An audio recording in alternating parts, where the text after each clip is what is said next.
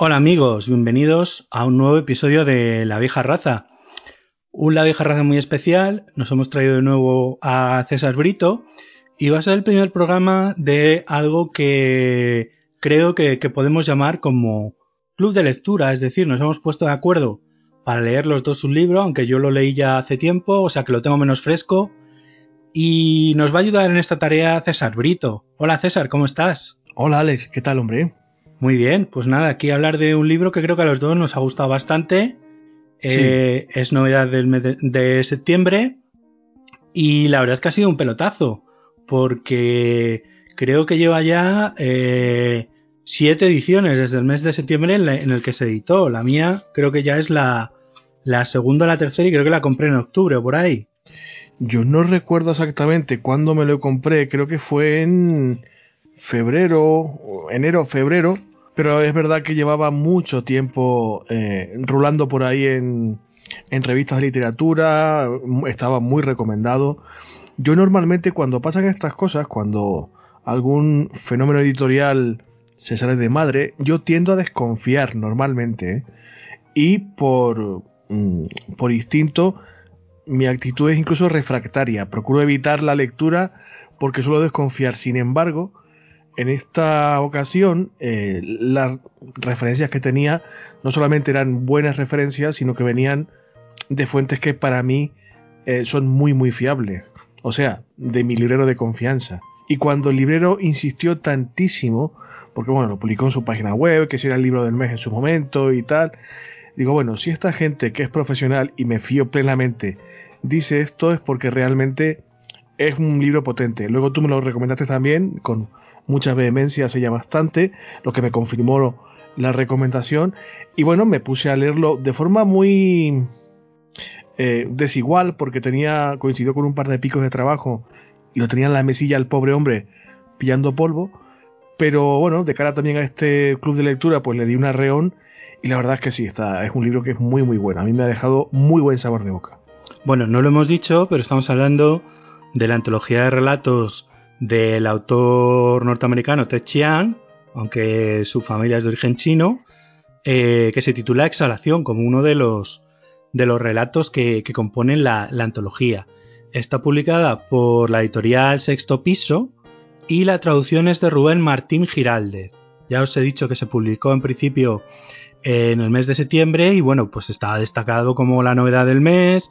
Incluso si habéis, sois asiduos a las listas estas de recomendados de lo mejor del año, pues aparecían prácticamente todas ellas. Y bueno, Sexto Piso, pues es una editorial que aunque suele ser, suele tener un fondo mucho más literario, pues es una editorial que se caracteriza por el cuidado de sus textos, por las traducciones, por hacer unas ediciones eh, muy, muy curiosas. Yo tengo otro libro suyo, que es una recopilación de relatos de Angela Carter eh, ilustrados, y la verdad es que también eh, quedé muy satisfecho con, con lo que es la edición y aquí me ha ocurrido exactamente lo mismo. ¿Cómo se llama el de Carter?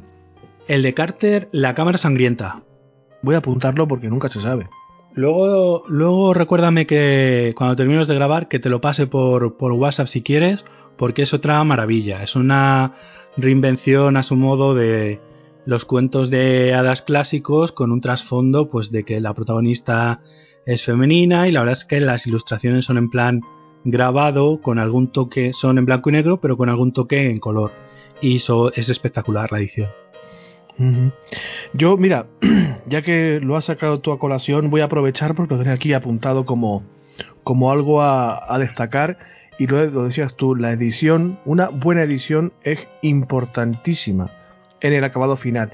Y me gustaría destacar especialmente el trabajo de Rubén Martín en la traducción, porque un buen texto, por muy bueno que sea, si está mal traducido desmerece muchísimo y en este caso creo que el trabajo tanto de la editorial como de Rubén a la hora de, traducirlo ha sido excelente.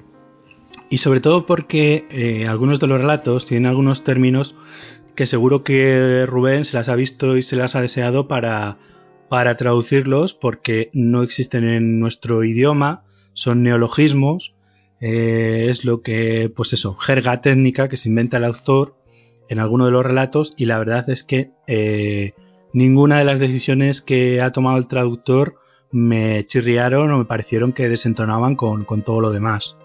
Mm. ¿A ti qué, te qué, qué sensación te ha dejado? ¿O qué sensación recuerdas? Porque me pues decías que así pues mira, que habías leído. ¿Sabes lo que tienen los buenos libros? Y sobre todo, lo, o sea, ya no entrando en el género, porque es ciencia ficción, sino entrando en la buena literatura, que eh, meses después de haberlo leído recuerdas muchas de las cosas y sobre todo que este libro, este autor, una de las cosas que más claro te deja es que te plantea muchos interrogantes cuando mm. terminas de leer cada relato. Y para mí ese es uno de los valores añadidos que tiene ya no solo por la prosa que está muy bien, por las ideas que plantea, sino porque cuando terminas de leer el cuento es en plan de, ostras, pues es que aquí lo que plantea, pues es que esto, es que lo otro, o sea, que, te acaba planteando más cuestiones, eh, te deja con, más preguntas propias que te acabas planteando y para mí eso es lo que producen las buenas obras. Y en este caso, la buena literatura, ya sin entrar en las etiquetas. Ya, fíjate, yo ahora, por eso de las etiquetas, yo no soy especialmente asiduo al género de la ciencia ficción. No he leído a Asimov, por ejemplo, ni, ni bueno, he leído alguna cosa de Stanislas Lem y cosas así, pero no soy muy asiduo. Y sin embargo, em, este compendio de relatos me ha mostrado una cara muy interesante del género. Eh, si hay más autores como Ted Chan, que no lo sé, me imagino que sí, eh, merecería la pena acercarse a, a la ciencia ficción, aunque seas un neófito o una neófita a mí me ha, me ha sorprendido para bien.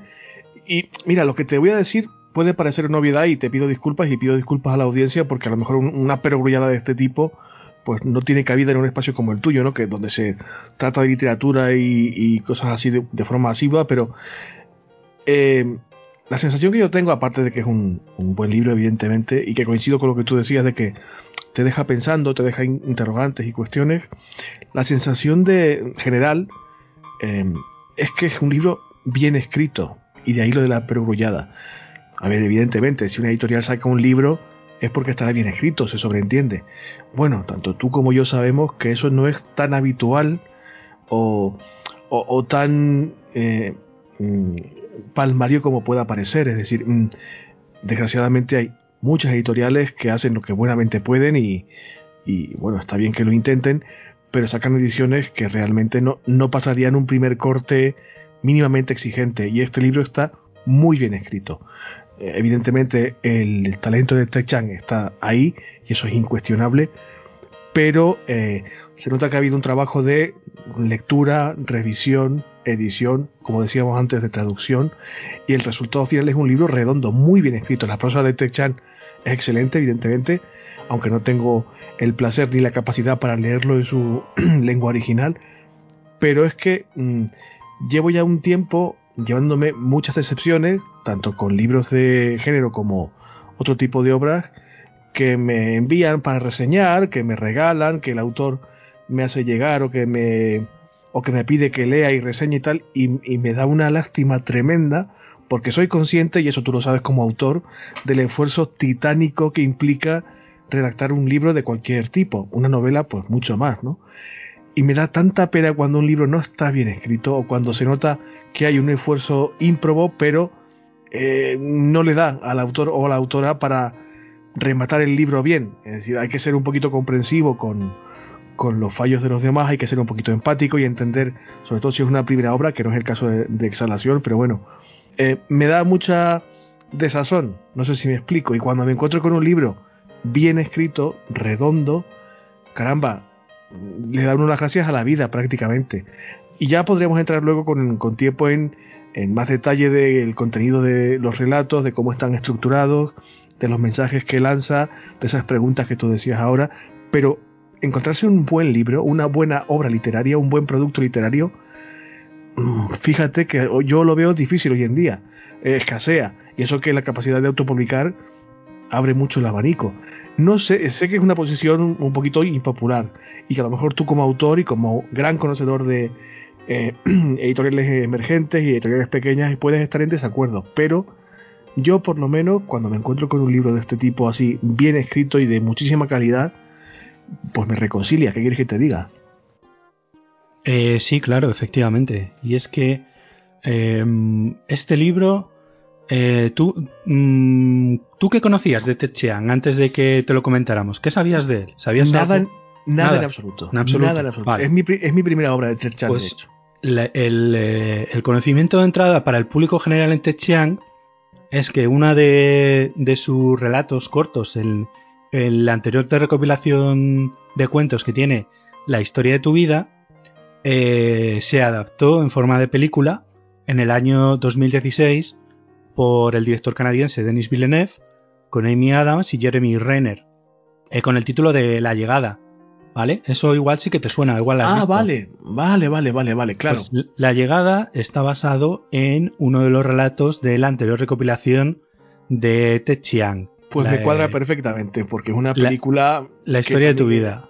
Es, claro. es una película de género también, pero que tiene un twist, una vueltita de tuerca, y enlazando los puntos, claro, evidentemente, pues me cuadra. Me cuadra que, la base del guion sea una historia de Ted Chiang. De hecho, si te das cuenta, la portada del libro tiene una forma que es un poco parecida a una cosa que es bastante importante en la película. No vamos a revelar qué, van a soltar spoilers, pero tiene un parecido bastante bastante clavado con una de las cosas que tiene que tiene la peli. Sí, ahora que lo dices, sí, sí, lo estoy viendo aquí en la mesa y la verdad es que tienes razón.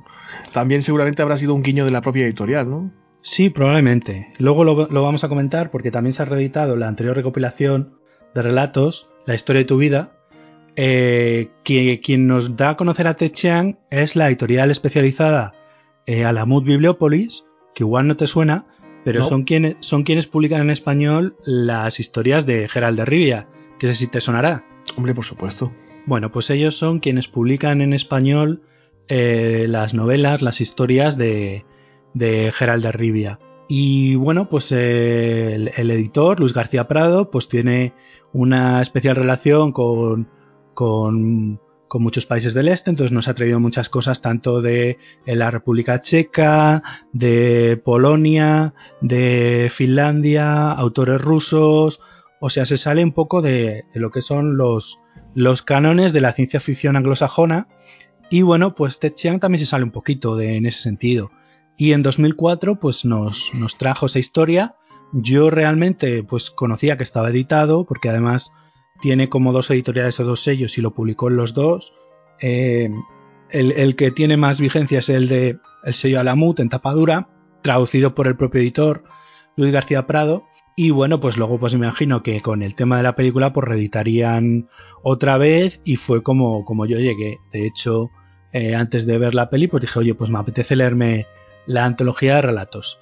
Y me la leí antes de, de ver la película y bueno, aunque es la película es buenísima adaptación, eh, juega con el, con el plot twist que tiene el relato de otra forma, es decir, tiene entidad propia como película, sin desmerecer en absoluto lo que nos cuenta en el relato de la historia de tu vida, Ted Chiang.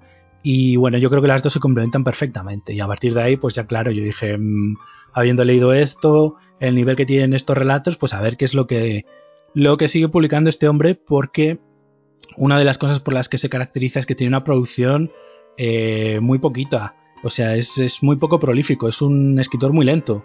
Él mismo eh, se reconoce en una entrevista que leía yo en estos días, preparando el podcast, que eh, es un escritor muy lento, que le cuesta muchísimo escribir, que incluso a veces hasta odia escribir, pero que hasta que la idea que tiene en la cabeza para el relato no le sale, no acaba contento. Es decir, que lucha mucho con su propia escritura y que por eso quizás tarda tanto en plasmar eh, los relatos. O sea, alguien que quizás, mmm, porque muchos de sus relatos han sido premiados con los grandes premios del género, el premio Hugo, el Nebula, el Locus, el Theodore Sturgeon, tiene prácticamente todos los premios del género, eh, estadounidenses, británicos, incluso alguno por ahí, creo que, que chino. Entonces, eh, alguien que, que, que, tiene, que es tan premiado, en la industria normalmente se espera que haya más producción y realmente es que no hay. Techean tiene dos colecciones de relatos, La historia de tu vida y Exhalación, de la que vamos a hablar hoy, y no hay más, no tiene más publicado.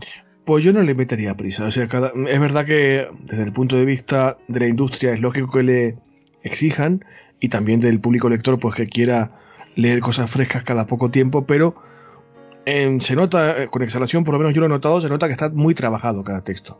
O sea, que no hay nada de improvisación, que está muy masticado, muy pensado sobre todo. Y si por cuestiones creativas y con su diálogo interior, pues a, a Ted Chang le cuesta, pues bueno, habrá que ser un poquito también paciente y empático. Yo, si lo que va a sacar al público, si lo que va a publicar tiene esta calidad media, que tarde todo lo que quiera. O sea, prefiero poco y muy bueno que una fábrica de churros y comerme algún mojón que otro, ¿sabes? Claro, eso es. Además es que eh, los relatos que nos traen exhalación, pues la mayoría ya se habían publicado antes en diferentes antologías, revistas, y los, los dos únicos que, que, son originales de la, de la recopilación son Ónfalo y La ansiedad es el vértigo de, de la libertad. Y bueno, eh, cabe decir que esta antología eh, fue señalada por el, New York Times como uno de los mejores 10 libros del año. O sea, el New York Times. No sé si, y yo... 10 mejores libros del año de 2019. Venía avalado por, por este tipo de, de recomendaciones con, con sello de, de, calidad y ya te digo, yo suelo desconfiar, pero cuando gente de tanto peso te llama la atención, te dice, oye, mira, echar un ojo a esto, bueno, por lo menos hay que ser... Eh, eh, abrir un poco la, cabeza y la mente y, a ver qué te. Y desde luego yo, puede que, cuente con la ventaja que no contabas tú de no conocer absolutamente nada del autor. Y, claro, todo lo que me proponía lo absorbí como una esponja porque no tenía ninguna referencia por, ningún lado, ¿no? Y la verdad es que muy bien. Y desde luego voy a seguir leyendo lo que publique porque no sé si rescatar la, la colección de relatos anterior o esperarme a lo que a lo que vuelva a publicar en el futuro, o sea cuando sea, pero que le voy a seguir la pista está clarísimo, está clarísimo. Sí, sí, es que merece, merece mucho la pena, porque como decíamos, aunque es ciencia ficción, porque todos los temas que plantea eh, son de ciencia ficción, es una ciencia ficción de, de ideas, de ficción especulativa, de filosofía. Era una de las cosas que tenía aquí mm, apuntadas. Eh, quien, no sé, quien tenga la imagen mental de ciencia ficción mm, con la saga de Rama, por ejemplo, que se olvide. O sea, no tiene nada que ver. Es especulativo, es, teórico en algunos casos, normaliza mucho las premisas de cada relato. Incluso en uno de ellos, el que abre la, colección, eh, puede parecer incluso hasta una novela histórica, un relato histórico. Mm, o sea, no tiene nada que ver con los cánones, entre comillas, del género. Ah, no sé, si, no, sé si lo hemos dicho, pero como esto se trata de un club de lectura que no es una reseña, vamos a hablar abiertamente de los relatos. Entonces, si acudís aquí sin haber leído la recopilación, pues lo siento mucho, pero vamos a decir spoilers, vamos a destripar los relatos de, arriba abajo, así que avisados estáis. Sí, lo suyo sería leerse el compendio de relatos y luego ponerse el podcast, ¿no? Eso es. Mm, no sé qué te estaba diciendo, la verdad que he perdido el hilo. Ah, sí, que es una ciencia ficción mm, plausible, entre comillas. Es decir, no, no, no hay que estirar demasiado la suspensión de credibilidad para sumergirte en el relato y estar conceptualmente cómodo, al menos. A lo mejor en algún caso, quizás en el último que cierra el compendio, la ansiedad es el vértigo de la libertad, quizás un poquito más, pero eh, no es nada descabellado, nada de lo que cuenta. Y si es verdad que hay algún neologismo y demás, pero bueno, como con tiempo vamos a ir desgranando seguramente, si no todos, algunos de los relatos, pues tú me vas guiando, que yo estoy aquí para lo que tú me digas que estamos en tu casa, al fin y al cabo. Perfecto, pues vamos a hablar de un poquito por encima de, ciencia ficción. Yo es que creo que tenemos todos eh, algún tipo de, prejuicio, o el público en general de prejuicio, eh, contra el género fantástico y en particular contra la ciencia ficción, por lo menos en nuestro país. En los países anglosajones quizás es menos marcado porque quizás tenga una tradición mucho más larga de, este tipo de publicaciones de este tipo de género, de revistas. Y en nuestro país en España pues quizás no haya, no haya tanta tradición. Y, y quizás eso se está empezando a salvar en estos momentos. Y ojalá que mucha gente que tenga que tuviera esos prejuicios contra el género de ciencia ficción llegue a Che Chiang y diga oye pues pues a mí esto me, me gusta, no es lo que tenía yo en mente de lo que era la ciencia ficción.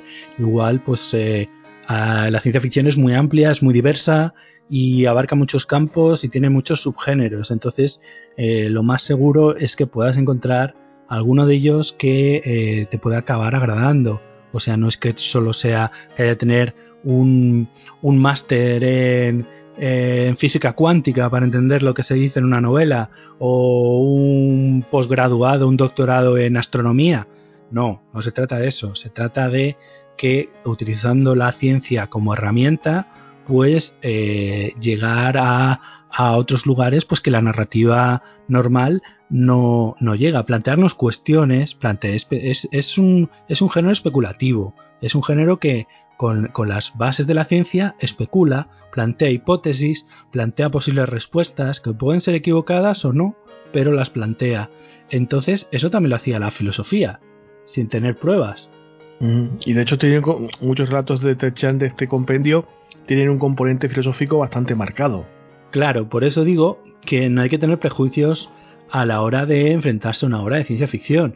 Dentro de la ciencia ficción, pues como en todos los géneros, hay obras buenas, obras malas, obras promedio, obras bestseller que se venden como churros, pero que luego eh, en realidad chicha no tienen tanta y aquí nos enfrentamos contra unos relatos que todo lo que tienen precisamente es, es chicha, o sea, es, es mandanga, es idea concentrada, o sea, esto nos, nos va a plantear una cosa y en la página siguiente nos va a plantear otra y ya os digo, al terminar el relato nos vamos a acabar planteando cuestiones que a lo mejor jamás se nos habían ocurrido pensar.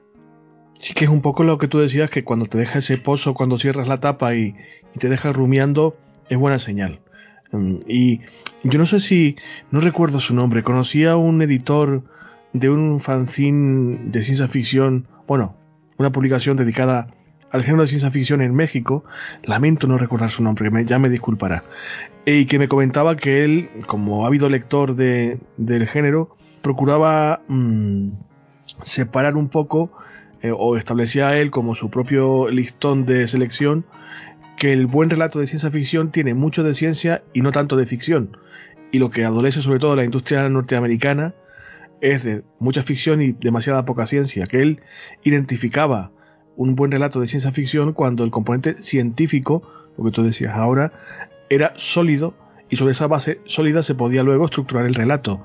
No tiene que ser, como tú decías, un ensayo científico, ni muchísimo menos, para eso están los papers, pero que la base teórica al menos sobre la que tú construyes la historia no se te caiga a la mínima de cambio. Y en, aras de salvar la trama o avanzar en el relato, em, te cargue por completo la base científica sobre la que debería estar eh, asentada ese planteamiento especulativo del que tú hablabas antes.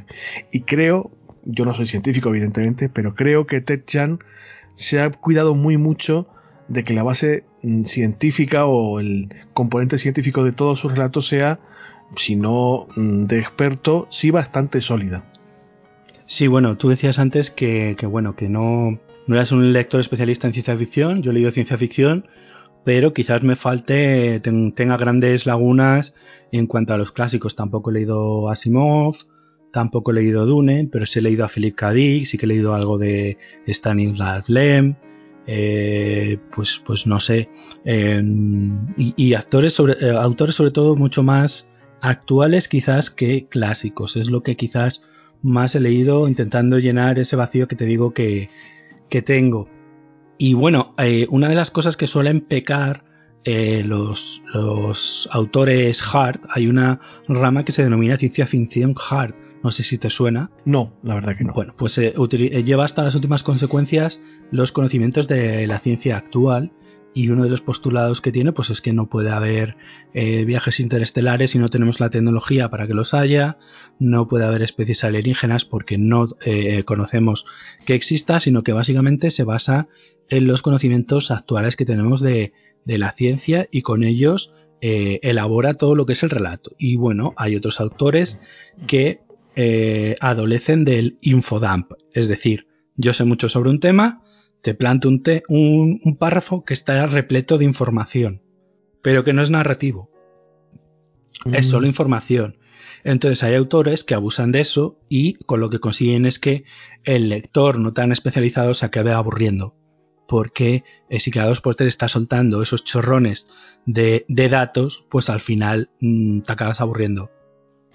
Sí, te tiene que gustar mucho un campo de la ciencia en concreto para eh, a lo mejor sacarle todo el no el disfrute, pero sí sacarle todo el partido y entender hasta qué punto el autor puede ir por un camino o por otro. Yo, según estabas tú hablando de la vertiente de la ciencia ficción hard, estaba pensando en JJ Benítez y en su caballo de Troya, en fin. Em, ¿Qué te parece si corramos un tupido velo? Sí, sí, sí, mejor. Que estamos hablando de buenos libros en este caso. Em, ¿Qué te parece si le metimos aquí el diente a, a los relatillos. Ah, una cosa que me parece muy importante señalar es que al final del libro vienen unos comentarios a los relatos escritos por el propio autor que yo eh, fui corriendo a leer, según terminaba un relato, me iba a leer el comentario del autor y creo que, eh, eh, porque él explica pues tanto cómo lo creó, como en qué se inspiró, como más o menos el leitmotiv o el tema del relato y la verdad es que creo que la experiencia mejora si eh, después de terminar el relato en concreto, pues te vas a leer el comentario del autor al final del, libro. Yo lo leí al final de la lectura del último relato. No, sabía que existía ese comentario porque no leí el índice de contenidos del libro cuando me puse a, a bucear en él. Y desde luego me dejó, si ya el sabor de boca era bueno, me dejó un sabor de boca aún mejor comprobar que todo lo que había leído que tenía fresquísimo en ese momento tenía su razón de ser, había estado inspirado por un viaje, por una charla, por una conversación, por una lectura y, de, manos del propio autor, que es totalmente creíble, o sea, no es el típico artificio del editor que le pone de relleno para que, no sé, para aportarle un, extra como si fuera una escena añadida de un DVD, ni, mucho menos, ¿no? Es, digamos que es un ejercicio de, de complicidad del autor con el lector, y de plena transparencia también. mira, lo que acabas de leer ha surgido desde aquí y si, si cabe le da aún más valor a lo que ha construido previamente en las páginas anteriores. Es decir, me, me parece un, un, detalle, más autores deberían hacerlo, de hecho, y, y, me dejó, si ya el sabor de boca era bueno, aún mejor incluso. A mí es que me parece que esos comentarios realmente aportan bastante por sí solos y alguno de ellos incluso podría ser un, un ensayo por su cuenta es que enriquecen mucho la lectura. Y sobre todo en, en algún relato en concreto, por ejemplo en, Exhalación, que es el que da el título al compendio, mm, creo que el relato y la, digamos, el camino que llevó a Tech Chan a, a, redactarlo, a escribirlo, lo que tú dices, podía dar perfectamente, no sé si para otra obra, pero como mínimo para un ensayo filosófico. Pero bueno, llegaremos a ello en su momento. Pues si quieres empezamos. El primero se llama el comerciante y la puerta del alquimista. Y es un relato de, viajes en el tiempo, pero con un trasfondo de cuento de las mil y una noches. A, mí me, dejó, me dejó la cabeza loca, o sea, una historia de ciencia ficción ambientada en el oriente medio de los cuentos de Alibaba y los 40 ladrones, me dejó totalmente, o sea, me cambió el paso por completo. Me dijo, oye, mira, esto no es cualquier cosa, esto no es el típico libro de ciencia ficción, y claro, ya casi que te mete en el carril de la buena manera. O sea, vale, te compro lo que me estás vendiendo. Estas son tus reglas. Esto es un poco el. Este es el, el mazo de cartas con el que vamos a jugar. De acuerdo, compro. Pero me dejó totalmente descolocado porque posiblemente fruto de los prejuicios de los que hablábamos antes, yo me esperaba otra cosa. Asociaba mentalmente ciencia ficción con naves espaciales, futurismo, eh, alienígenas, etc. Y no, al revés, te va a la historia, al pasado, a un entorno súper ensoñador, casi onírico, y sin embargo te enlaza el tema de las puertas dimensionales y los viajes en el tiempo de forma totalmente creíble, bueno, creíble, entendamos el concepto creíble en este contexto, pero eh, perfectamente redondo, perfectamente eh, lógico, y además que mm, en el, el relato está plagado de subrelatos a su vez. Es decir, Sí, es como, es como una historia dentro de una historia, el story within the story, eh, porque nos primero nos lo empieza a narrar como alguien contándole una historia a otra persona. O sea, exactamente igual que hacía Sherezade para librarse de, de que el, sultán, no me acuerdo si era un sultán, un visir, lo que fuera, eh, la matara. Y, y todo, todo es, todos esos eh, tecnicismos del cuento, de te voy a contar, etcétera, están ahí. Todo ese material de, leyenda, todo ese uso de, eh, que, nos engancha cuando están contando alguien una historia, esa casi cualidad eh, oral, como alguien contándonos un cuento, un abuelo contándonos un cuento cuando somos niños, pues también está presente aquí. Es que ten en cuenta que está mm, barajando Ted Chan en los platillos de la misma balanza dos componentes que pueden parecer mm, totalmente contrapuestos y que se complementan perfectamente, que es lo que tú acabas de decir, es decir, el, asunto casi atávico de la historia contada al calor del fuego con lo propio del género que es eh, futurismo, tecnicismo, especulación, etcétera, y casan entre ellos perfectamente, cosa que es, creo yo, muy muy difícil. Efectivamente, y además es que aquí tenemos algo que en los viajes en el tiempo normalmente o en las películas que hemos visto de viajes en el tiempo o la propia de novela de, de H.G. Wells, pues es una máquina que eh, construye un científico para conseguir viajar atrás en el tiempo. Pero aquí no, aquí es una puerta que conduce al pasado. Y para regresar tienes que encontrar otra puerta. Claro, no puedes usar la misma puerta, tienes que, digamos que hay una puerta de entrada y otra de salida, por decirlo así. Em, no sé, me, parece primero complejo eh, establecer la estructura narrativa para que el lector no se pierda y no, no, no termine por, mm, aún sin quererlo, romper alguno de esos bucles lógicos de viajar en el tiempo, encontrarse con uno mismo, etcétera, que está muy bien llevado en este relato, eh, mm, sino que tiene que poner especial cuidado Ted Chan y creo que lo consigue en que la, propuesta narrativa sea sólida. Es decir, que no haya ningún em, fleco suelto, por decirlo así. Claro, es que el problema que suelen tener las narraciones de viajes en el tiempo es que suelen ser incoherentes en muchos puntos, incluso rompiendo sus propias reglas. Y aquí Ted Chiang lo que, lo que hace es totalmente coherente. Eh, estas son las reglas, el personaje tiene que cumplirlas y, así ocurre en el relato. O sea, una de las cosas que tenemos es que en la mayoría de narraciones en el tiempo, eh, la acción del personaje eh, que nos están contando cambia el pasado y con eso cambia su futuro. Y, que eso eh, probablemente fuera la única posibilidad. Y aquí precisamente nos cuentan algo diferente. Sí, sí, no, desde luego. O sea, desde luego.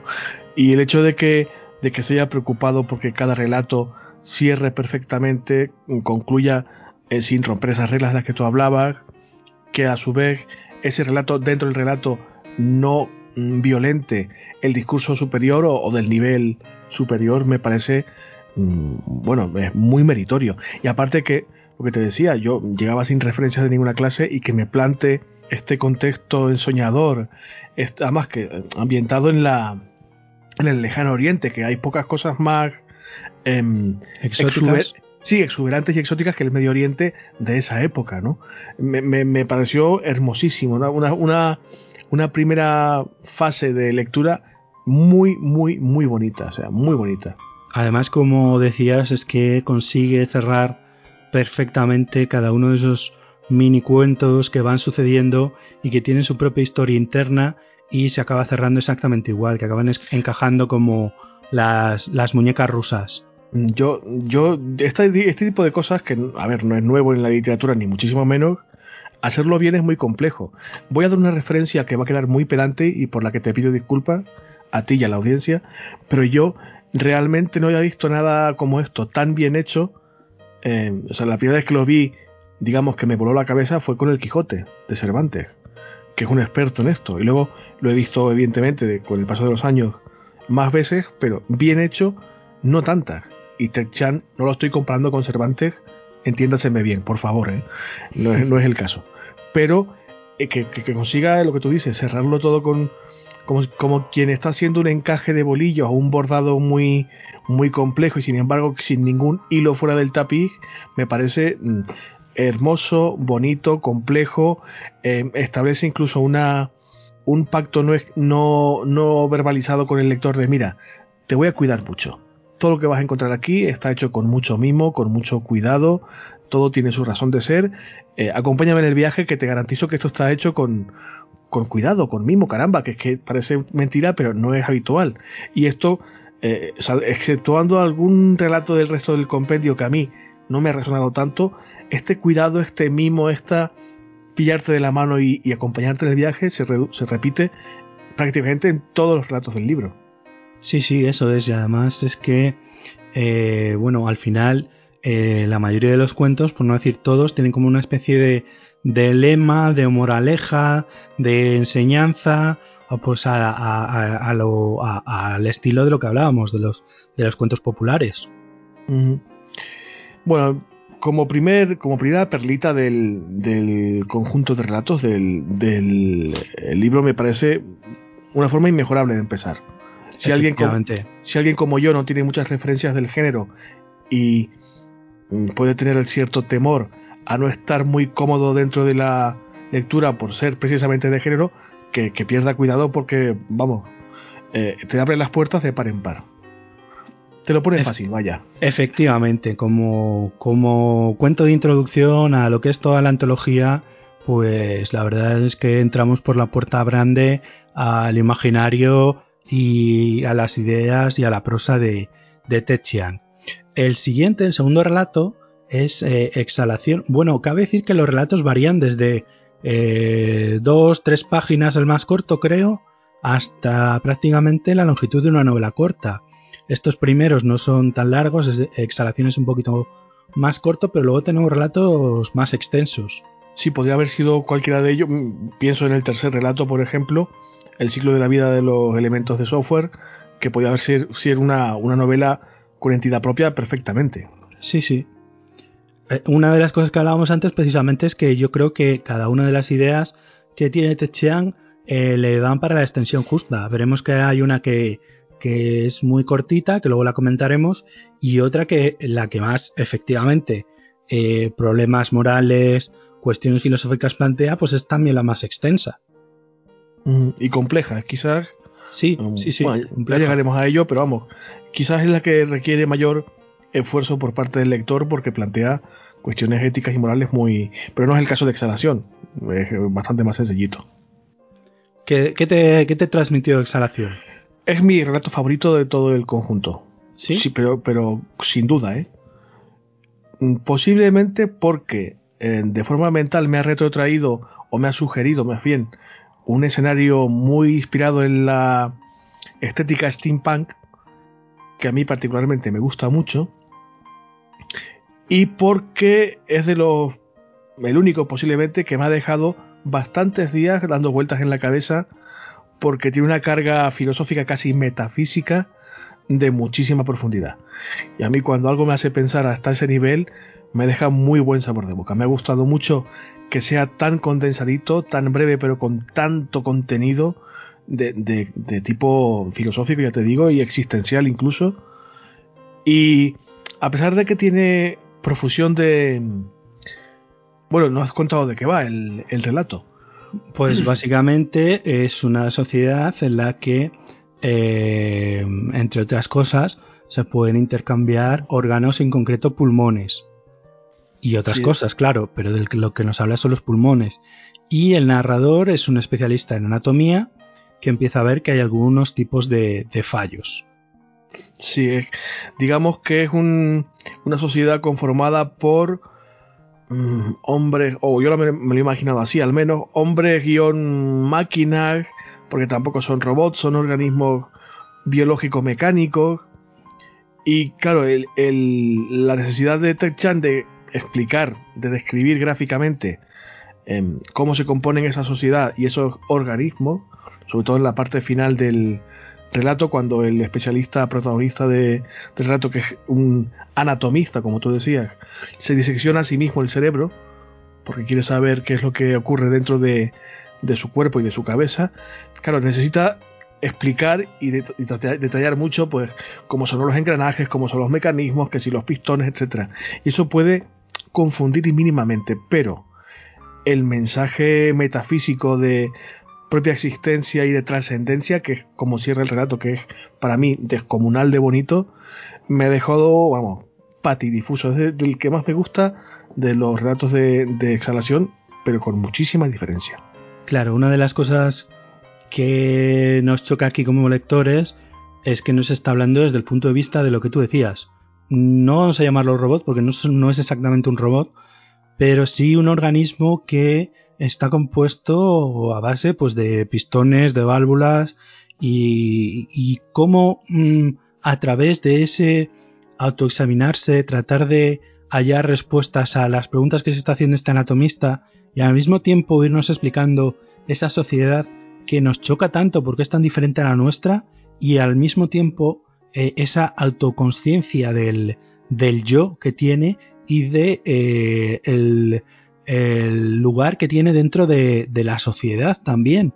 Y no solamente eso, sino dentro del universo, porque al final uno piensa que sí, que el relato que es muy cortito, pues va a terminar en ese proceso de autodescubrimiento del, del, protagonista, que efectivamente se produce, pero cuando crees que ahí acaba todo, el, el, corolario final del relato es una especie de mensaje a la posteridad con una carga de profundidad hacia el infinito que es que flipante, es hermosísimo. Claro, hablaremos después más adelante, pero una de las cosas, uno de los temas de los que más nos habla es de la autoconciencia de, de cualquier ser eh, que podamos crear artificialmente, ya sea una inteligencia artificial, es decir, en el momento en el que ese ser es consciente de su propia existencia y de, de, de su propio ser, que lo diferencia de un ser humano. Y eso está presente en varias de las obras que vamos a ver. Y a mí eso me parece muy, pero que muy interesante. Y muy complejo de hacer bien. Porque, sí, sí, claro, por supuesto. Porque, porque tenemos, te... ten, tenemos que, que, abstraernos. Claro. Y, y, lo hace el propio autor también a ese pensamiento. ¿Cómo sería ese pensamiento de ese ser que no es humano, pero que tiene autoconciencia de sí mismo, de pensamiento propio, autónomo, incluso de libre albedrío, que también es otro de los temas que, que va a tratar Techang a lo largo de todo el libro.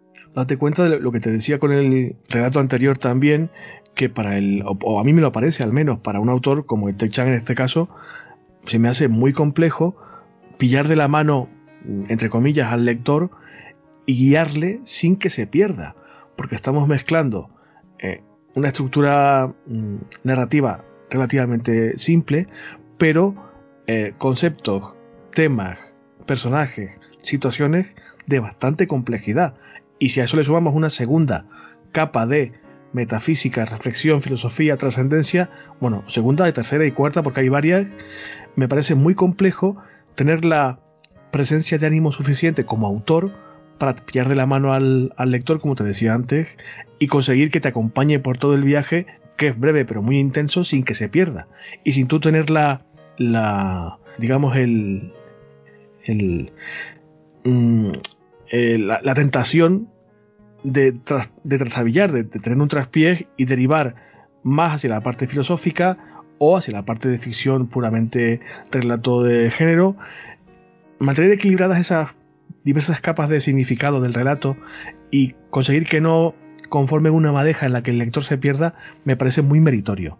Y además hacerlo con, con un estilo, diría casi lírico, porque está escrito de una forma muy hermosa. O sea, la, la forma en que se cierra el relato me parece, vamos, yo lo querría para mi epitafio incluso.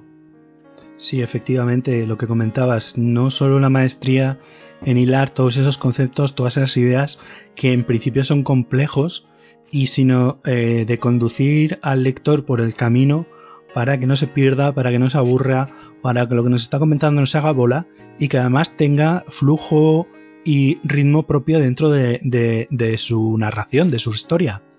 Y como te decía, que yo terminé este relato y estuve varios días pensando, o sea, y no, no es baladí decir esto, ¿eh? Y yo tengo, para bien o para mal, bastante experiencia lectora y cuando un libro consigue algo de esto, mmm, cuidadito, ¿eh? Pues esas son las obras que luego acaban trascendiendo y seguro que veremos que, que Techea lo acaba haciendo por todo esto que estamos comentando. Es que date cuenta, o sea, el tipo cierra el relato, voy a permitirme, posiblemente haciéndolo mal, pero me perdonarás y me perdonará la audiencia, al loro cómo cierra el relato. Aunque cuando lees esto llevo mucho tiempo muerto, explorador, te dirijo unas palabras de despedida. Contempla la maravilla que constituye la existencia y alégrate de disfrutar de esa posibilidad. Esto es hermosísimo. Sí. O sea, y lo, y lo que significa esa, esas tres, cuatro frases, joder, me parece una, me parece una barbaridad. Lo, lo es, vamos, es maravilloso. Es maravilloso. En fin, ¿Quieres que pasemos al siguiente? Me parece perfecto, sí. Lo que se espera de nosotros. A mí este es el que menos me ha gustado pero porque pienso que eh, quizás aquí ha pecado de demasiado breve. Quizás la historia que plantea hubiera dado para, para extenderse un poquito más. Para te, mí, quedaste, te quedaste con Sí, ganas, básicamente. sí, efectivamente. Bueno, yo, a ver, a mí me ha gustado mucho. Bueno, cuenta de que va y ahora, ahora entramos. Bueno, pues supuestamente eh, está basado en un sketch de los Monty Python sobre un chiste que es tan divertido que cualquiera que lo escuche se muere de la risa. Pero al contrario, es decir, eh, aquí lo que ocurre es que hay un concepto que se pone en conocimiento y si lo llegas a entender es tan trascendental, tan importante que te acabas muriendo. Si esto, a ver, mm, podría tener más desarrollo, no digo yo que no, pero reconozco que habría sido bastante complejo. No sé si es que Tech Chan mm, hizo esta redacción y vio que era suficiente o no se quiso meter en explicar un poco eh, más profundamente el tema conceptual. A mí no me desagradó del todo, pero sí es cierto que casi por su brevedad mm, lo pasas por alto porque es que son dos páginas básicamente. El propio autor eh, comenta en, en la parte de comentarios del libro que la mayoría de este tipo de relatos pues que implica un, eh, un elemento sobrenatural y que él evidentemente lo, lo iba a obviar, o sea, era algo más eh, conceptual que, que otra cosa, los típicos relatos de terror que todos conocemos, en los que hay un libro maldito que al leerlo pues te acabas volviendo loco, o poco menos que se te fríe el cerebro y mueres pues es algo por el estilo, pero desde el, el punto de vista conceptual, desde el punto de, la- de, eh, de vista de, de la idea. Sí, pero a mí no, a mí no me. Sí es verdad que está bien y, y por supuesto está condensadísimo eh, eh, a la quinta esencia, pero claro, veníamos de del relato anterior que a mí me dejó. Veníamos muy arriba. Claro, claro, me dejó una sensación muy profunda y a lo mejor como que ese impasse me dejó igual un poco frío porque venía muy, muy on fire del, del relato anterior. Pero bueno, no descarto que a lo mejor Ted Chan rescate este relato y le dé más, más vuelo, ¿eh? porque creo que se le puede mm, sacar más, más chicha. Y si hay algún guionista de Black Mirror leyendo ese tipo de relato, no descartes que saque un capitulito. Ah, de- bueno, yo es que estoy seguro que uno de los que vamos a hablar más adelante sirvió de inspiración para algún episodio de Black Mirror. Estoy completamente seguro. Bueno, bueno, ya llegaremos a ello. Ya llegaremos a ello, efectivamente. El siguiente, El siguiente es el ciclo de la vida de los elementos de software. muy interesante. Mucho. Muy, El- muy interesante. El más largo de la recopilación. eh, creo que llega a las 100 páginas o si no está bastante cerca. Eh, a una cosa que iba a decir eh, de la anterior, que se me, se me fue el hilo, es que a veces la impresión que tienes de un relato también depende de en qué lugar va colocado dentro de la antología. Sí, puede ser. No es lo mismo colocar el, el relato este tan breve al principio del todo o al final del todo que en el medio de sándwich entre dos relatos tan potentes. Claro, en cuanto a extensión, exageración, no es una exageración, perdón por, por la cacofonía, pero sí es verdad que el siguiente relato es extenso y a lo mejor lo ha puesto como un entrevés el editor, a, a- a sabiendas, conscientemente. Yo de hecho, Mm. como la lectura muchas veces, si hay- los relatos tienen un, tienen, o sea, son muy disparejos en cuanto a, a la longitud, los más largos me los fui dejando para el final. Entonces este yo lo leí al final de todos. Y te dejó el cuerpo casi que como si nada, ¿no? Eh, no, te decía el, el del el siguiente, Ah, perdón. Pensaba el que ciclo de, tú- de Sí, vida de los elementos de software, Vale, como vale. es de los más largos, eh, me lo dejé para, para el final. Los dos más largos me los dejé para el final. A mí me, me ha gustado mucho y estoy deseando que alguien con un poquito de criterio y buen gusto haga una, una película de esto, una adaptación cinematográfica. Estaría bien, estaría bastante bien. Una buena adaptación cinematográfica, porque se puede meter la pata muy mucho con esto, pero bueno. He leído que Chiang tiene vendidos un par de relatos para adaptaciones audiovisuales, pero no sé cuáles, ni si van a ser de serie o de película.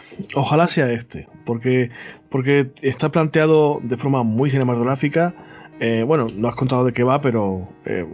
Básicamente estamos en una sociedad en la que una experta, de una educada, un- una experta, no me acuerdo si era conductual.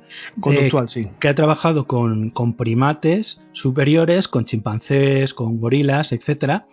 Eh, acaba fichando por una empresa de software que lo que hace es que crea inteligencias artificiales. Sí, avatares casi que con fines lúdicos. Lúdicos, efectivamente, que acaba vendiendo a personas mm, súper ricas porque valen una pasta y de lo que se encarga es de estar, eh, de educarlos, de acompañarlos en su crecimiento de la misma forma que acompañaría en la educación a un niño. Sí, y digamos que colaborar en el diseño de algoritmo de aprendizaje que permite que un... Iba a decir la palabra mascota, que no es exactamente así, pero bueno, para que se entienda. Este tipo de avatares digitales se comporte de una forma o de otra, o tenga más creencia por un comportamiento que por otro, etcétera. Eh, es muy interesante lo que plantea porque el escenario tecnológico no es tan lejano a lo que vivimos actualmente. Claro, es que eh, una de las cosas que, tiene quizás en los que son, que realmente que dices pueden ser más verosímiles, es que lo que nos está contando no está tan alejado a la ciencia o a la tecnología que tenemos en estos momentos. es verdad que plantea un mundo eh, hiperconectado aún más que el actual y con un contexto de realidad virtual, o sea, como un Second Life, pero bien, no, no lo que vivimos en su momento en los 90-2000, em, y plantea una cuestión moral en este caso muy interesante, es decir, si una entidad mm, no sintiente, pero sí consciente, una inteligencia artificial, llega al punto de desarrollo que necesita independizarse, porque toma conciencia plena de sí mismo, ¿cómo socialmente vamos a articular a esa entidad que tiene entre comillas, derecho. La pregunta en sí es, ¿tiene derecho o no? Ah, es un, ser al que le corresponden derechos, autonomía financiera incluso, eh, es legítimo, es moralmente mm, reprobable que a una entidad de este tipo se le programe para que dé satisfacción sexual, incluso a un ser humano. Eh, ¿Es prostitución? No lo es. Sé que explicado así es un poquito caótico, pero os garantizo que leyendo el relato lo vais a entender perfectamente. Y... Sí, porque Chean nos lleva de la mano por todos esos planteamientos y es una de las cosas más logradas que yo creo que podemos encontrar en esta antología. Tanto el tema eh, ético y moral de si estamos criando inteligencias artificiales para que tengan un desarrollo lo más parecido al de los humanos, Luego, cuando alcancen su independencia, igual que los humanos nos acabamos independizando de nuestras familias, de nuestros padres, pues esos seres que en el relato se llaman digientes, eh, que acaban teniendo conciencia propia, eh, conciencia propia de, de, seres, que no son seres físicos, pero han desarrollado una personalidad propia y unos pensamientos propios y unos puntos de vista sobre cualquier tema eh, propios que han ido aprendiendo y elaborando según su educación. De hecho, no, no, están preparados para sentir dolor porque no tienen cuerpo físico y sin embargo te plantea el, debate o el dilema de que sea moralmente correcto o no eh, permitir que esos digientes sean objeto de tortura o maltrato solamente para el divertimiento de otras personas.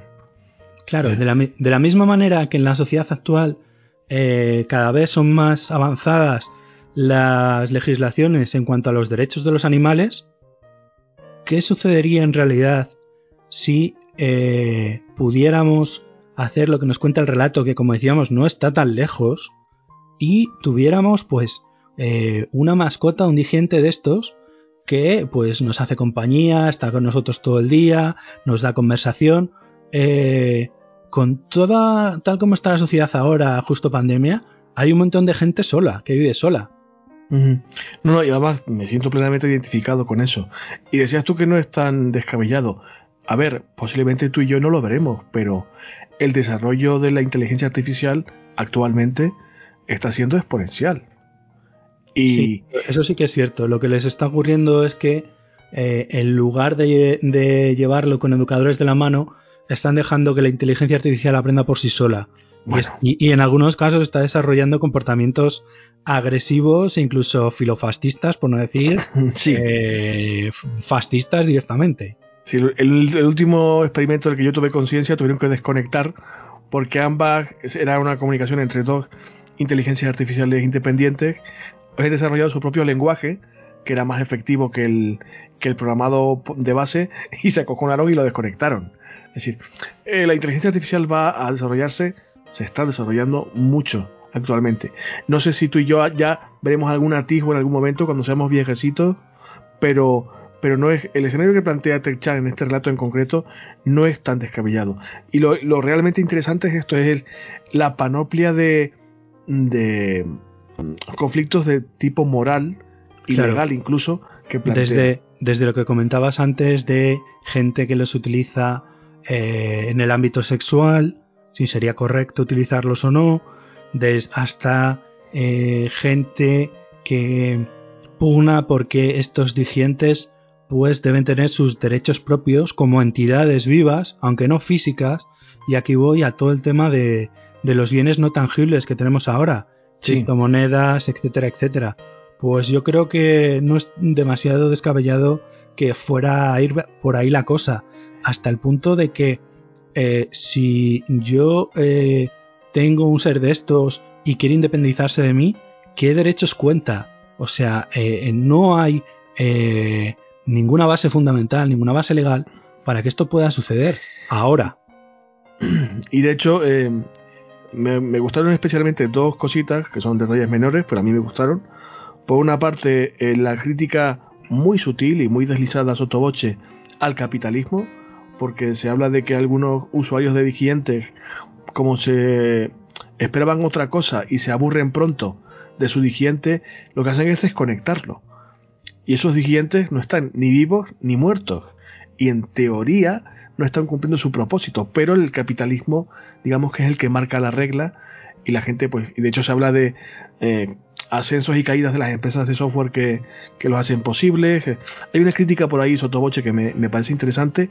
Y también me gustó eh, que fuera capaz TechChan de, de plasmar con muchísima sutileza, pero muy certeramente, la evolución de los personajes de este relato, que son esta, esta conductista de primates y un diseñador de, de skins o de digamos de texturas de los personajes en el mundo virtual que llegan a establecer una, un nivel de empatía tan alto con sus digientes que los sienten casi como hijos propios.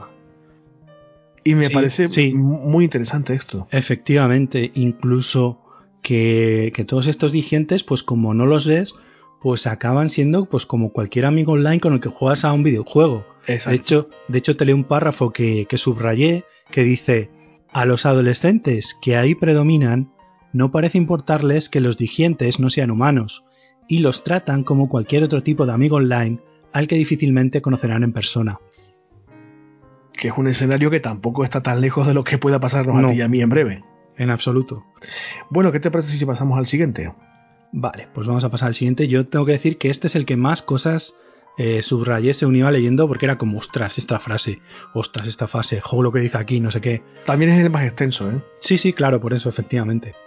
Vamos a pasar al siguiente, que es la niñera automática patentada por Daisy, que creo que a ti es el que menos te ha gustado a mí me dejó un poco frío, la verdad. Es un buen relato, pero, pero casi que me lo tomo como un respiro también en el discurrir del conjunto de, relatos del libro. Eh, está bien, por supuesto está escrito con una eh, precisión estupenda, muy bien ambientado, pero a mí no me acaba de... no me dejó ningún mensaje como si lo habían hecho los relatos precedentes. Quizás porque a lo mejor sea el relato un poquito más más estándar y también nos lo han colocado ahí en medio de, otros dos también para respirar un poquito, porque a ver, el, anterior con toda la carga moral de ideas, de filosofía, de, ética que tiene, pues eh, a ver si no te explota la cabeza. Entonces este yo creo que es una lectura mucho más ligera, eh, básicamente que tiene que ver con, con el tema conductista que parece que le, que le, que le obsesiona a Chiang pero a través de, un artefacto, de una niñera poco menos que un autómata eh, con un carácter ciertamente steampunk.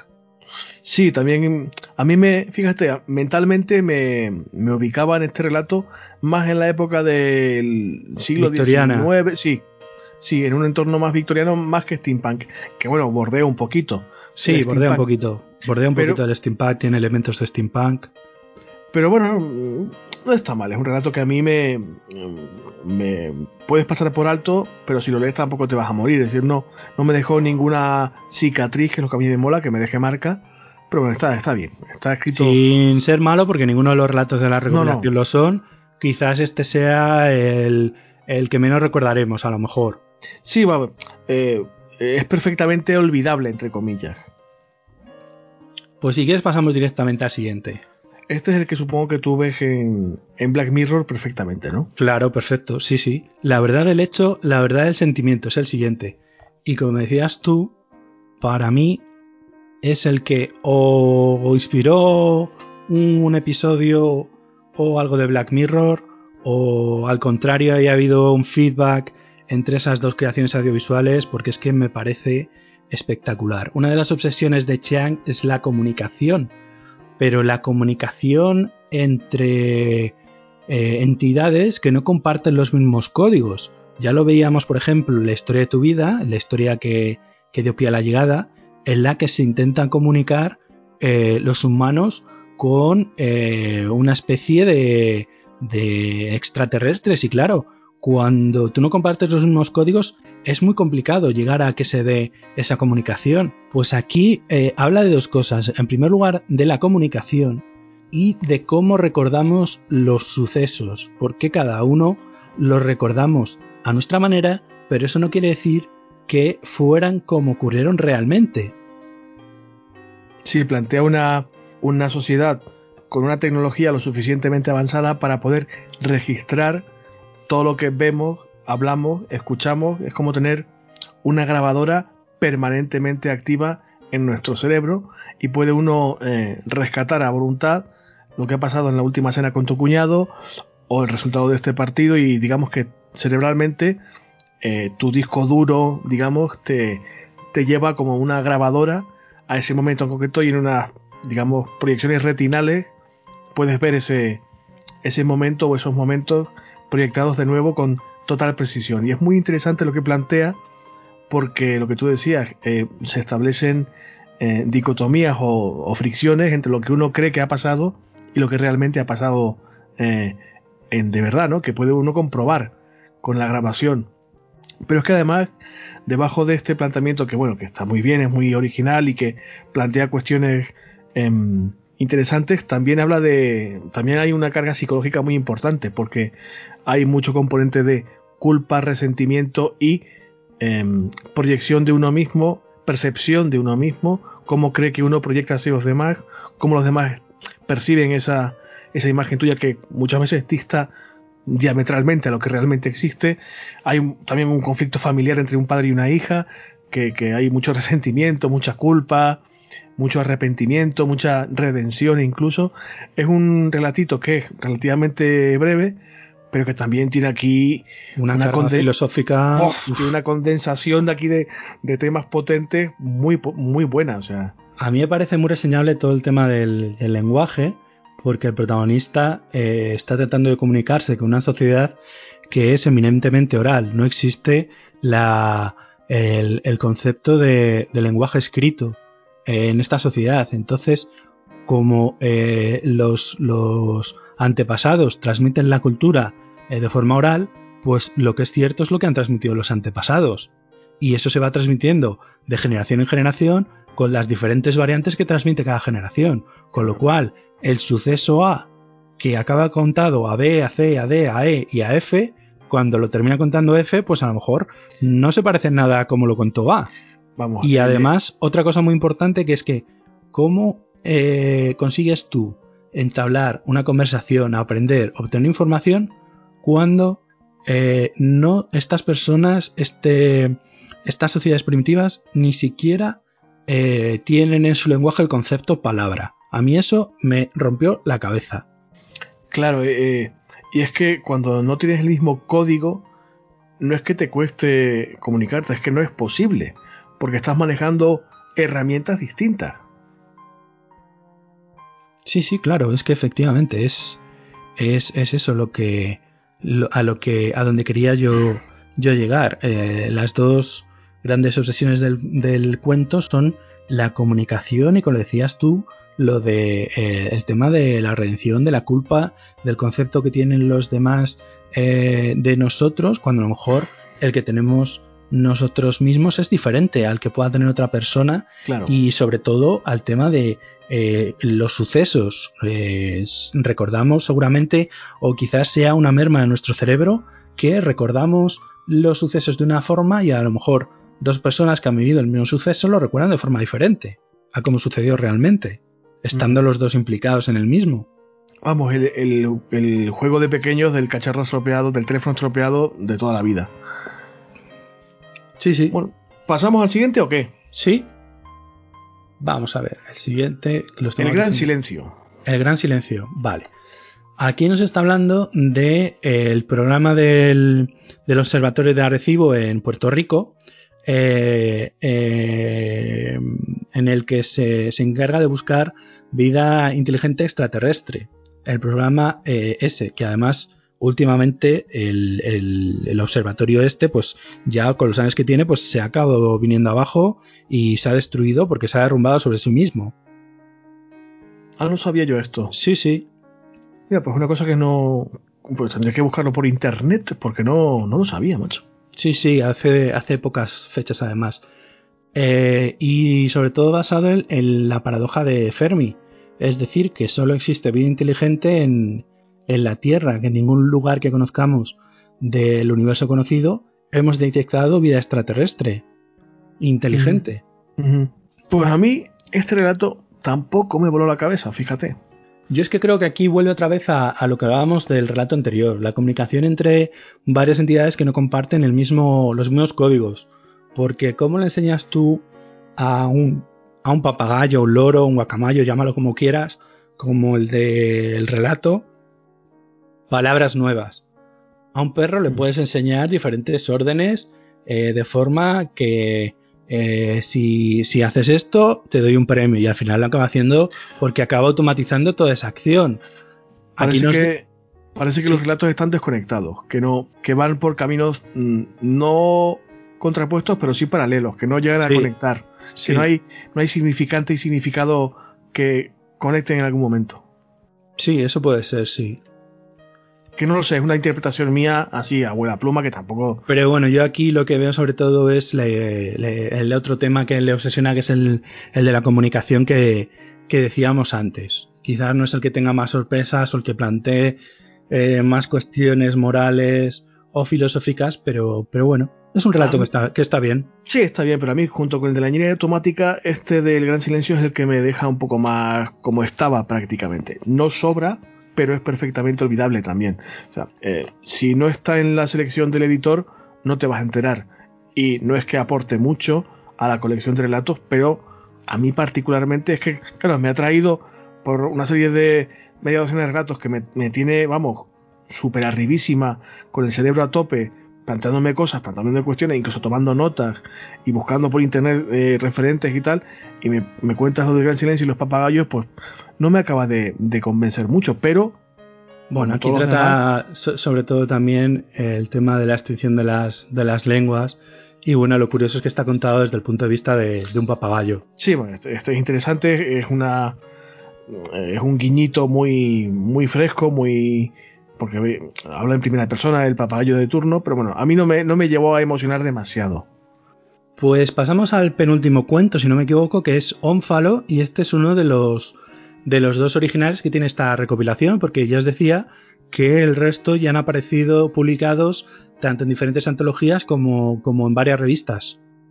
¿Qué, te, qué te dijo a ti Ónfalo, César? Mm, me parece un marco teórico. Bueno, cuenta de qué va y ahora te cuento. Para que la gente Pues- sepa de qué estamos hablando. nos está hablando que en principio eh, la gente creía sobre una teoría de, de, mm, eh, la edad de la antigüedad que tenía la Tierra y eh, a partir del siglo XVII, el siglo XVIII, con la evolución de la ciencia, de diferentes metodologías, de diferentes pruebas, pues hemos acabado averiguando pues que eh, tanto eh, la Tierra como todo el universo pues es mucho más antiguo de lo que eh, se había planteado desde el principio cuando se empieza a estudiar eh, eh, la Tierra, los diferentes cuerpos celestes desde el ámbito de la astronomía. Sin embargo, la protagonista del relato tiene una profunda fe religiosa y es científica, arqueóloga, si no recuerdo mal. igual me estoy equivocando porque lo, estoy contando de memoria. Y claro, casar su fe con lo que descubre, pues le resulta mm, relativamente dificultoso. Me parece un fondo teórico muy interesante y me, me retrotraía constantemente a los negacionistas, a los terraplanistas. Sí, sí, sí. Y, bueno, me, parece un relato interesante de leer hoy actualmente para poner en valor el, peso de la ciencia y el, para mí, imposible diálogo con la religión, aunque al final del relato pues haya ahí un intento de, de casarlo. Sí, hay un intento ahí de como de, conciliar las dos posturas que para mí no, tiene mucho sentido, pero bueno. Em, está bien, es un relato con un componente teórico y filosófico muy interesante, pero este componente religioso, y esto es totalmente subjetivo por mi parte, a mí particularmente me sacó un poco del relato. Bueno, yo es que creo que, que aquí pues plantea lo que sería el, pues esta dicotomía, este enfrentamiento desde hace siglos de, fe contra, contra ciencia, pero planteados estos dos enfrentamientos en un mismo personaje. Y eso es lo realmente curioso del, texto, yo creo. No, sí, y, se nota en el relato del personaje que está, por supuestísimo, excelentemente redactado y, muy planteado con una belleza tremenda. Eh, puedes percibir la angustia del personaje, que quiere creer porque tiene una profunda fe religiosa, pero eh, eh, se ve mm, confrontada con, confrontada porque es una mujer, por, con, los datos de la ciencia y las evidencias científicas. Y esto le genera un, una desazón muy fuerte. Y hombre, esa tensión interna está muy bien eh, mostrada aquí. Pero a mí el, el componente religioso, a mí particularmente, no es que no sea creíble porque lo es y aparte es necesario para el relato y para la estructura digamos, de la ficción que cuenta, pero a mí particularmente me sacó un pelín. No es que me sacara del relato en sí, no, no es que me, me extraviase mentalmente, pero mm, era como una chinita en el zapato, no sé si me explico. Mm, estaba habituado por el compendio anterior a relatos con un componente científico más marcado, aunque no fuera muy explícito, y sin embargo este componente trascendental, si quieres llamarlo así, me quitó un poquito de sitio. Pero es, un excelente eh, relato, por supuestísimo, como los anteriores, muy bien condensadito. Y bueno, eh, puede dar pie, que esto sí que me parece interesante, a que el lector que tenga interés en ello investigue por su cuenta, busque otras lecturas, otras referencias de la vida real, eso sí, no, no solamente ficción, eso sí me parece interesante.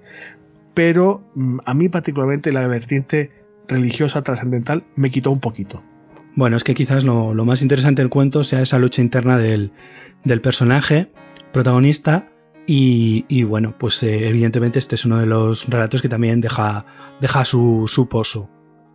Sí, sí, quizás no tanto para mí, para mí, en mi caso particular como en los anteriores, pero desde luego.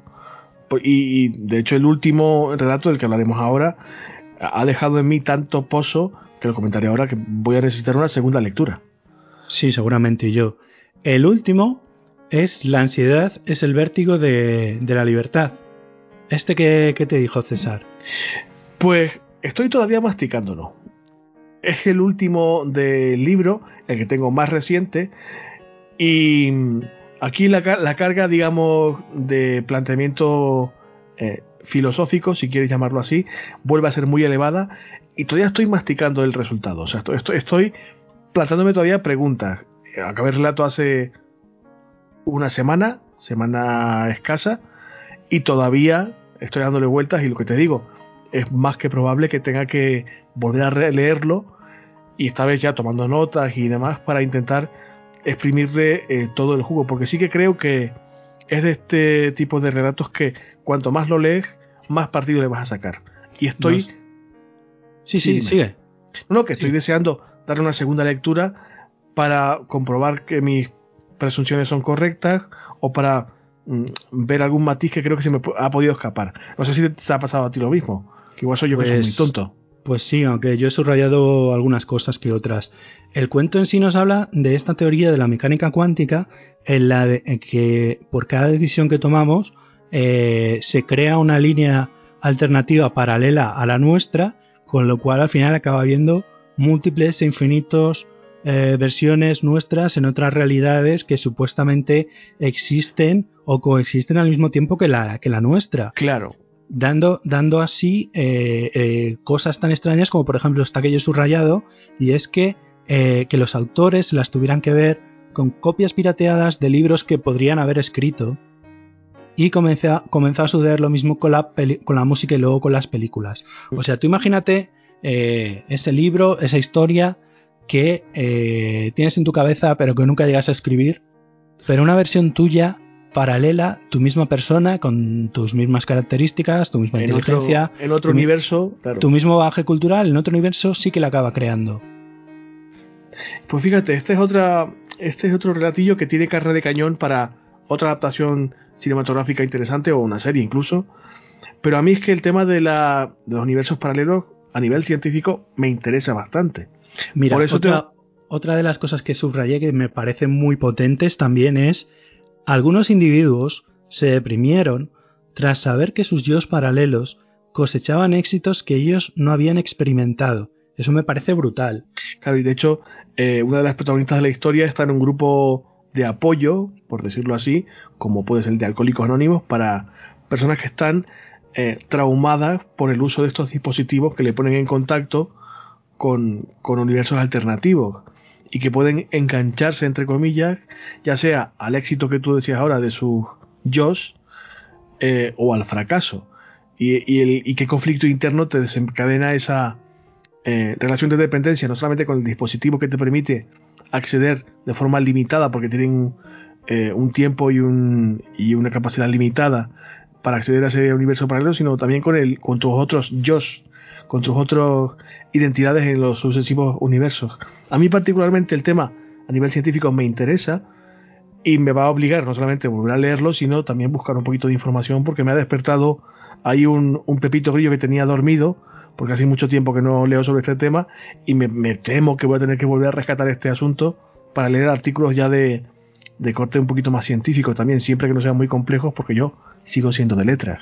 Sí, yo también, pero mira, he subrayado alguno que otro más que me parece muy interesante. Bueno, el, relato lo que habla es de un dispositivo que te pone en contacto con eh, tus otros yo de otras realidades alternativas. Bueno, pues dice, un uso extendido del prisma consistía en permitir la colaboración con uno mismo, incrementando tu productividad, dividiendo las tareas de un proyecto entre dos versiones.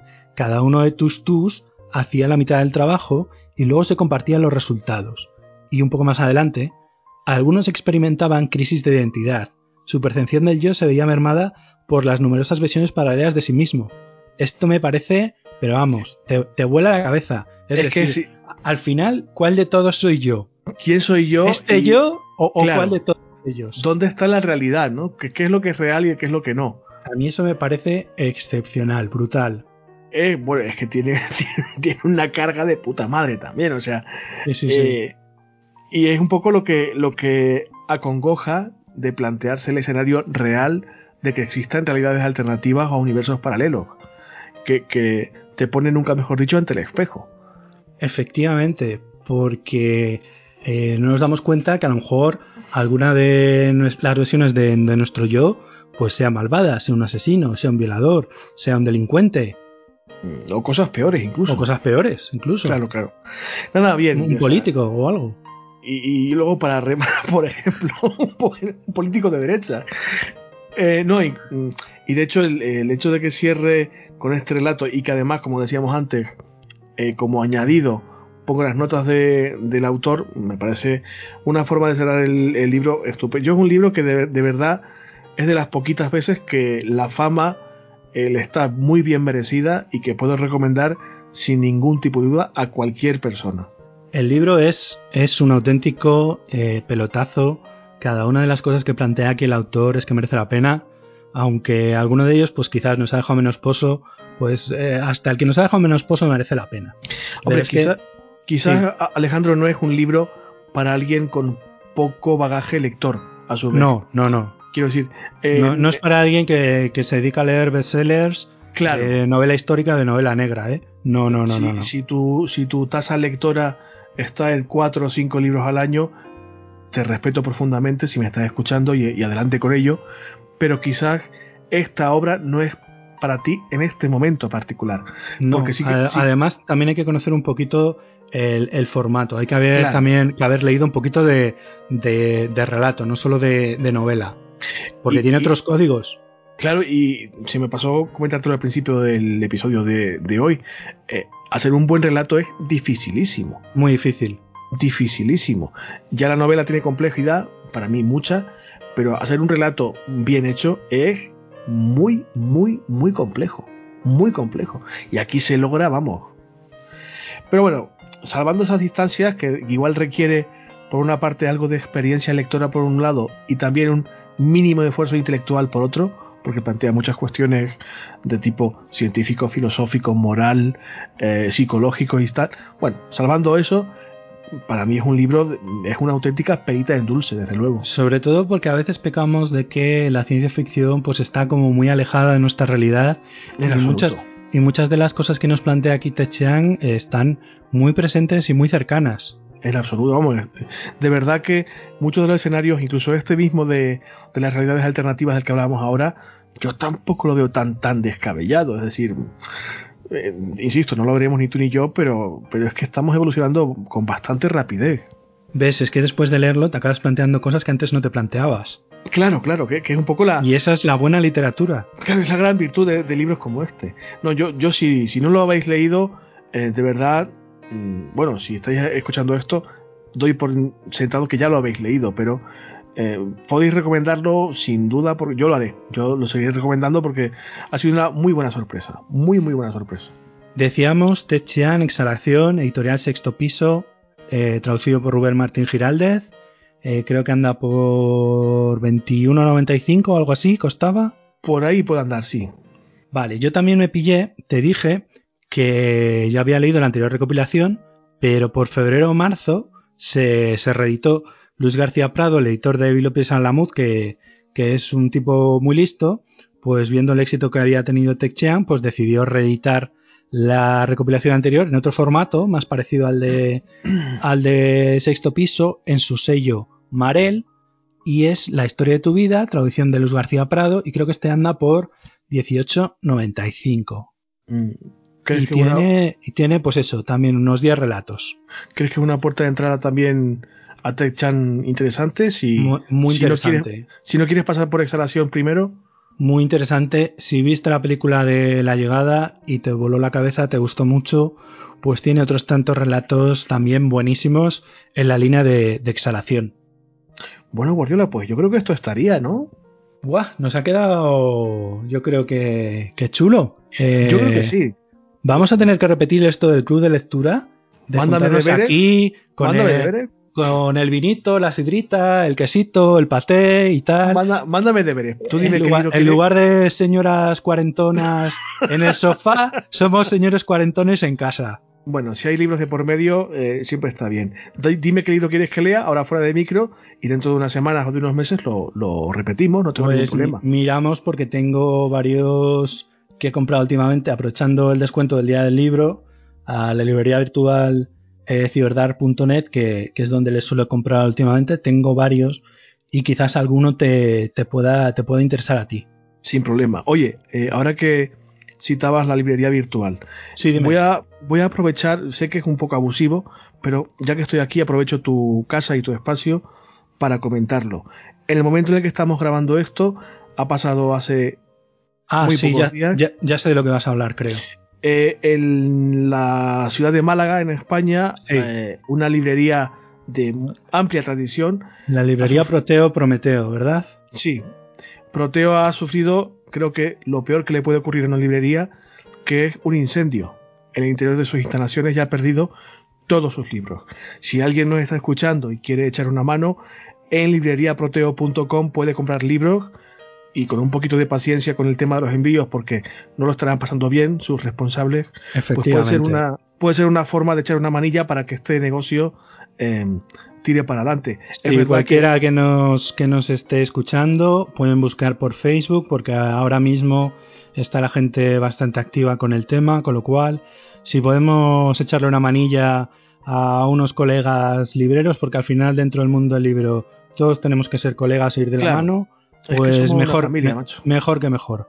Eh, y es verdad que hay muchos negocios del sector del libro que lo están pasando mal. La crisis es crisis para todos, pero a mí es que se me ha movido el alma eh, cuando he visto las imágenes en redes sociales de un negocio que le iba razonablemente bien y con una amplia tradición en Málaga. Y es que un incendio en, en un templo de papel como es una librería es creo que el peor desastre posible.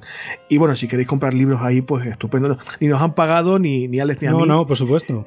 Ni, ni, nada de esto, pero creo que, bueno, cualquier cosita que se pueda aportar está bien. Y la forma más fácil es comprando un libro. Si cualquiera de, de, los que nos están oyendo se acaban llevando algún libro, pues oyes, yo más que contento y también se pueden hacer donaciones, eh, digamos, en metálico en la cuenta corriente, pero creo que disfrutaremos todos mucho más si podemos comprar algún libro en su tienda online.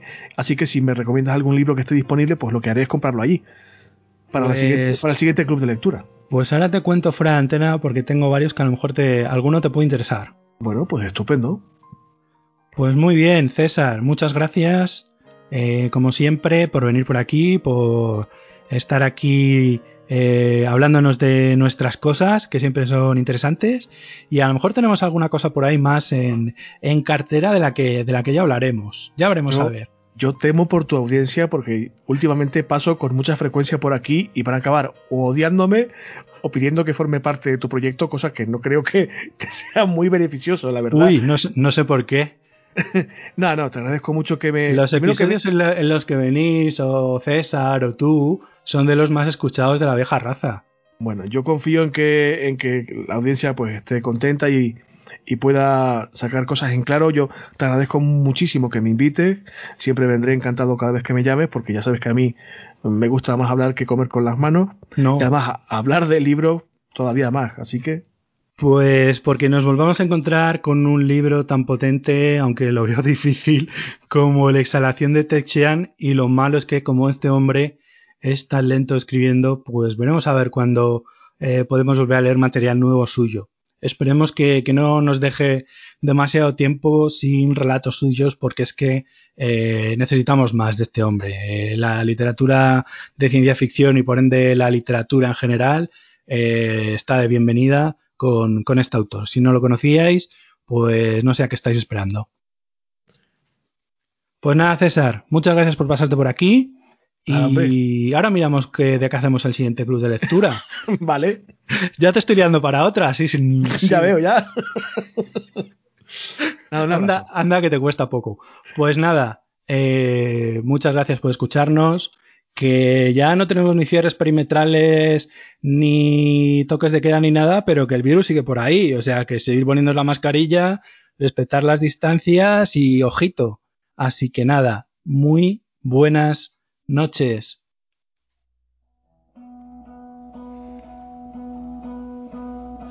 Grind your heels into the sheets. Grit your teeth and get some sleep this evening. counting sheep.